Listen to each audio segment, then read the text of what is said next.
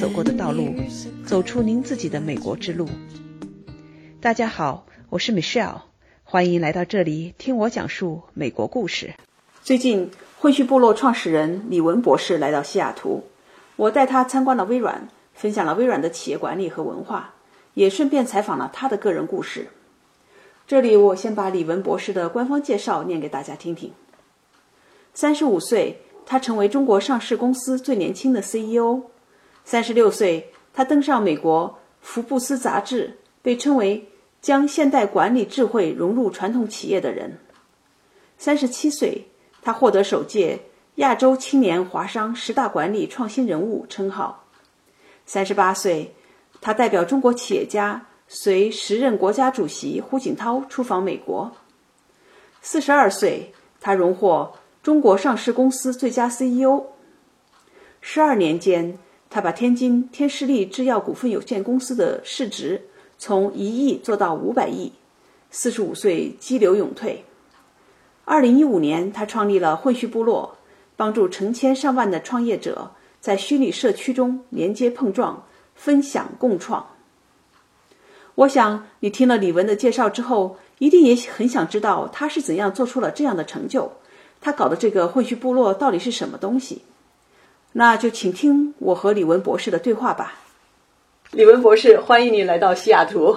嗯，谢谢。那今天呢，咱们是在微软哈进行这个访谈。那我也很高兴有这么一个机会来听听你的故事。我知道您这个背景啊。走过了一段很长很长的路，做了很多事情。那我对您的大名也是久闻，是通过混序部落来知道您的名字。您是混血部落的创始人。我们今天这个对话呢，我想还是先回到历史。OK，能不能给我们先讲一下您的个人的这个职业的历程？从一开始在国内，后来怎么又出去留学？为什么又回来？然后为什么后来又开了这个混血部落？OK，实际上我自己呢是原来是最早是学呃药中药，然后呢在毕业以后呢是从事医药代表。大家知道九十年代初医药代表是很赚钱的。哦，那是啊。对，我应该算是中国第一批医药代表啊。嗯，然后呢通过做医药代表呢，很快就赚到了第一桶金。但是到了九六年、九五年的时候呢，我就意识到，呃，光赚钱是不行的，人不能这辈子都靠卖药来生活。所以我需要一个更大的提升，所以在九六年底就准备啊，九六年底吧，九七年初就到了英国。然后呢，当时呢，中国刚刚开始流行这个 MBA，所以呢，我呢就是去报考了那个英国的在伯明翰的阿斯顿商学院。嗯。啊，当时这个商学院在全英还排名前十名。嗯哼。那当然现在排名也不低。然后呢，就在那个地方呢学了。在阿斯顿大学待了两年，然后硕士毕业以后呢，我就当时不想回国了。那时候的想法是不回国的。对对对，那还是啊，英国好啊。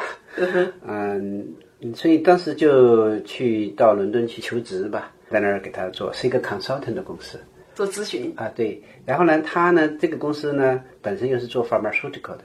哦，那很对你的背景做药的。然后呢，他为什么会同意我在那儿上班呢？是因为他想正在做一个叫 outsourcing，嗯，就是把他的那个就 clinical trials，就是他的临临床研究的一部分拿到中国做，这样可以 cut cost。哎，然后我呢又是在这个领域做的，背景很深，然后又是 MBA 毕业的，然后就获得这样的机会。很适合你啊！你看你的药的背景，你的中国人的背景，你的这个 MBA 的背景，对，搞商业对吧？所以这些对天时地利人和呀。所以呢，这个时候呢，我就到了这家 consultant 的这个 pharmaceutical consultant，就是做这个他的那个 strategy 呃 outsourcing 呃 to China 的一个 project study，就是一种项目研究，帮他做这样的研究做方案。然后就在这个时期呢，就是有另外一个机会。是原来我在阿斯顿大学呢，我照顾了一个学校里的一个中国学生，他是来自于天津，他很小，他刚刚才进校，他是学本科，所以呢，照顾他的同时呢，结果我毕业了呢，他希望我回到天津去帮助他的父母创业，然后呢，他的父母是在原来在天津的这个呃二五四医院做药剂科工作的，后来他们要从二五四医院出来，他们自己有一个药。叫复方丹参滴丸儿，然后他们想把它做成企业，然后把它做未来做成上市公司，嗯，所以因为这个原因呢，因为这个小兄弟跟我关系特别好，我在英国也照顾了他两年多，所以我就按照他的那个跟他爸妈的邀请，后来两千年初从英国就返回到了中国的天津。哎，那你刚才说的那个 consulting 咨询公司，您去了吗？我去了，其实我后来有一段是病情嘛。哦，我即使回到天津以后，那边的工作也还得继续做，因为那个工作也是要把你放到中国来，要放到中国来去做这个在中国的这些 research，也是要去做这个各种这种 meeting，各种这个研究、study。所以，其实，在两千年的上半年的，一直到两千年的九十月份，我那边的工作其实还在进行的。嗯，因为他的要求是你要给他一个 report。呃，和他的那个就是你要交这个 research 的这个 result 就可以了。嗯，但是呢，实际上两千年初呢，我就已经又参与了这边的一个 start up 了。嗯，当然，这家公司现在大家都知道了，已经是中国整个药行业排名前五名的吧。哦，现在它已经变成了一个巨大的一个叫做我们叫大健康的企业集团了，包括它的母公司天士力集团都是那个时候我们一块儿创立的。所以是两千年，你从跟他们一起来做这个创业，没错，所以从两千年，但是呢，他父母呢还得早几年已经开在开始做这个公司了。但是、对做研发做这个前初期的一些产品的生产呢，这方面好多的，因为他从实验室到工厂还有一段距离，嗯，所以呢，我加入的时候正是他把那个研发的已经研发好了，而且也基本可以上市在销售的时候，我加入进去的，嗯。这个时候进去以后，我就做这个公司的这个 CEO，嗯。啊、然后呢，他这个我的那个同学的爸爸呢就做董事长，嗯，然后当然他妈妈也在里面，然后就是相当于这样，我们三个吧来开始来推动这个公司，然后从两千年我们做到两千零二年八月份的时候就把它已经做上市了，而且是在上海证券交易所的主板上市。很棒。所以当时呢，我是被媒体称为呃中国最年轻的上市公司的 CEO，那时候我在三十多岁一点。才，三十多岁，嗯，对对对，然后那个时候就开始把这家公司就是高速的成长，连续十年的每每年两位数的复合式增长哇，啊，所以很快从这个几千万，然后到几个亿，到十几个亿，到二十几个亿、五十几个亿，在我出来的时候已经一百多个亿了，嗯哼，在十年以后就是就可以说是翻了一百倍不止了吧。所以您有这个经历哈，把一件事情，把一个公司从呃一开始的婴儿阶段，对对对一直到他最后长大成人，对，嗯所以呢，在这个过程里面，因为我们当时只有一个药，然后呢，你要知道，做一个公司靠一个产品是非常危险的。对就是说你你就唯一的一个鸡蛋，你还放到一个篮子里。所以我一上任这个 CEO 后，面临的最大的挑战就是要迅速的超越一般的 regular 的那种研发的速度，来快速推出研发出新产品。大家知道，这个新产品在医药行业的研发它是有周期的。而且很漫长的时间才能够推到。有不同的那个 milestone 和那个 process，你不能超越的。对，所以，如果按照原有的那种方式，我们是肯定没什么希望的。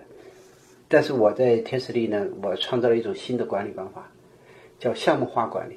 嗯，就是叫做 multi project management，叫多项目，我可以同时齐头并进，而且有些项目不一定是要公司来牵头做，我们下面的员工啊、管理员、技术人员，他们可以来牵头做，自愿组成一个小团队，就有点像现在的 Google 里面这种。但是你要知道，在当时两千年，在中国的最传统的制药行业里面，那种做法确实是石破天惊的。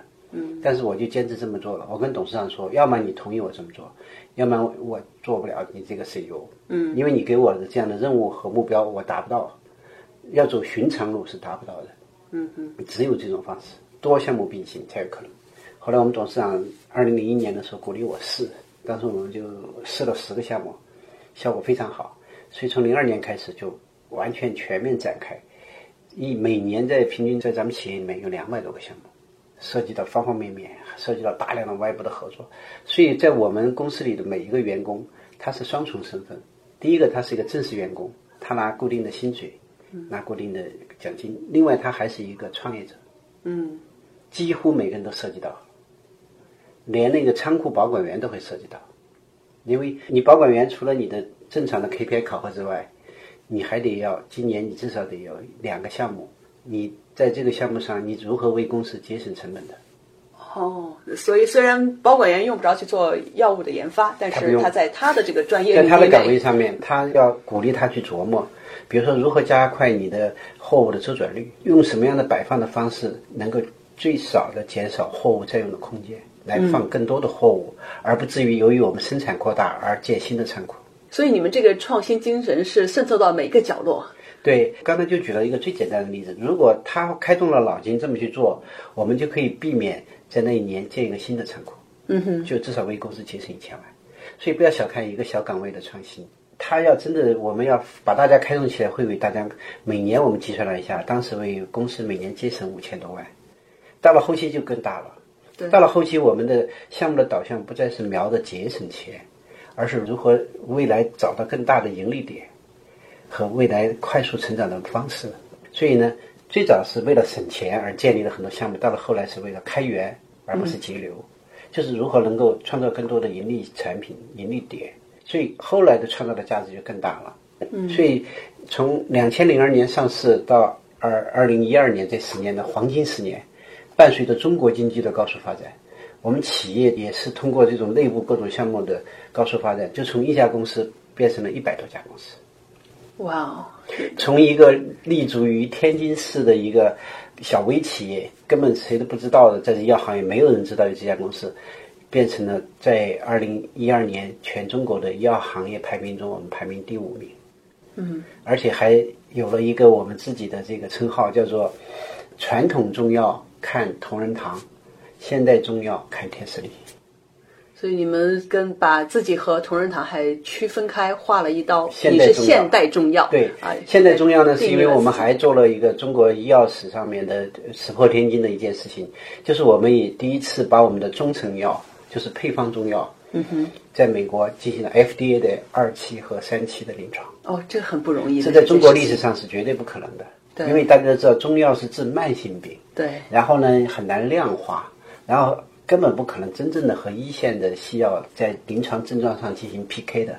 但是这些不可能被我们都做了，而且我们的二期临床成功，三期临床也成功。然后呢，当然前后花了十多年时间，也花了大概很多钱，大概七八个亿啊。嗯啊，但是现在三期临床虽然做完了，但是还不能把我们批准为一个正式的 prescription drug 处方药，是因为我们还要补充做一些实验。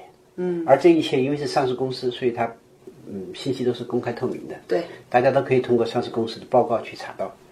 所以呢，在这个十二年在天使里的经历，给了我极大的、丰富的对于这个 startup 创业，对于这个创业的 project management，对于这个创业者的培训和指导，给了我丰富的经验。所以您在天时力的这个经历，它不光是做一个管理者，不光是但是你在很多情况下是帮助了很多的当时是内部创业年轻者的人年轻人，他们去是实现他们作为创业者的这么个梦想。所以在天时力工作的人，他们只要一进公司，不管是新来的大学生，还是从别的公司，比如说后来摩托罗拉不行的时候，我们从摩托罗拉接手了很多他的高管，嗯，其实都在天使里把他们进行了一个重新的角色的转换。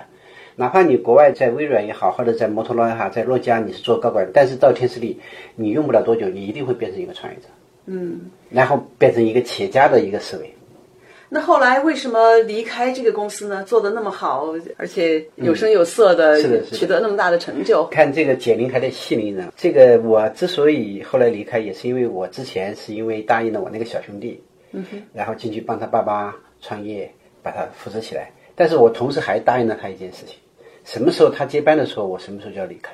哦，你们当年还有这么一个兄弟约定协议啊的，？这是有约定的。嗯啊，因为我自己还有我自己想做的事儿嘛。然后呢，二零一三年就是我的那个小兄弟正式接替他爸爸掌握这家公司的时候，我就从那儿出来了。当然，出来呢只是把行政权力、管理权力交给他，我自己其他的身份还在。比如说，我现在还是天时力集团的比较重要的股东，嗯，也是他那里面的一些公司的董事，只是不管理参与了。呃，这样的话就把最大的这个航空母舰的驾驶的指挥权、控制权，嗯，权力就交给了我的小兄弟，他也管理得很好。这家企业现在也是健康在发展。很有意思哈，你现在看一看这个人生哈，有一些巧合，啊对对对对对吧？对这些巧合，但是呢，也有一些其他的一些，就是说很多点哈，你回来看都串起来了。我去帮助普通的年轻人和创业者，在全社会范围内搞项目化管理，嗯，搞内部创业。所以后来刚好那一年，二零一四年就翻过来，就是我们李克强总理号召全民创业、大众创新。对。结果我就被这个这边的创业团队请过去，那边的创业平台请过去，这边的孵化园请过去。我那一年就完全是忙活的，就被大家请过去做创业培训。因为我在天使力内部每年的那几几百个项目内部创业的那个，给大家提供了巨大的一个这种经验的支持。然后呢，这种每年能够接触几百个创业项目的，当时也并不多。对。所以呢，再加上天使力本身是个像神话一样的成功故事，所以我就被很多当时有十几所大学聘为这个创业导师，然后还有一些地方政府聘为这个创业顾问。因为每年都有一个创业周啊，什么大会呀，对，总理又在支持，那是各个省市地方政府就说哇一片热，我反正就在那个浪的头上面就被这个洪流给推动着，身不由己的去培训这个辅导那个，然后时间长了以后呢，我屁股后面就跟了这么两万多个粉丝，因为我每到一个地方培训完了以后，他们就建个群。对，然后就把我拉进去，然后我随便去到以后去到哪儿都离不开，都在一个群里面，就不分开了。然后他们也习惯了有什么问题随时来问我，我我也习惯了，大家只要有求我就必应。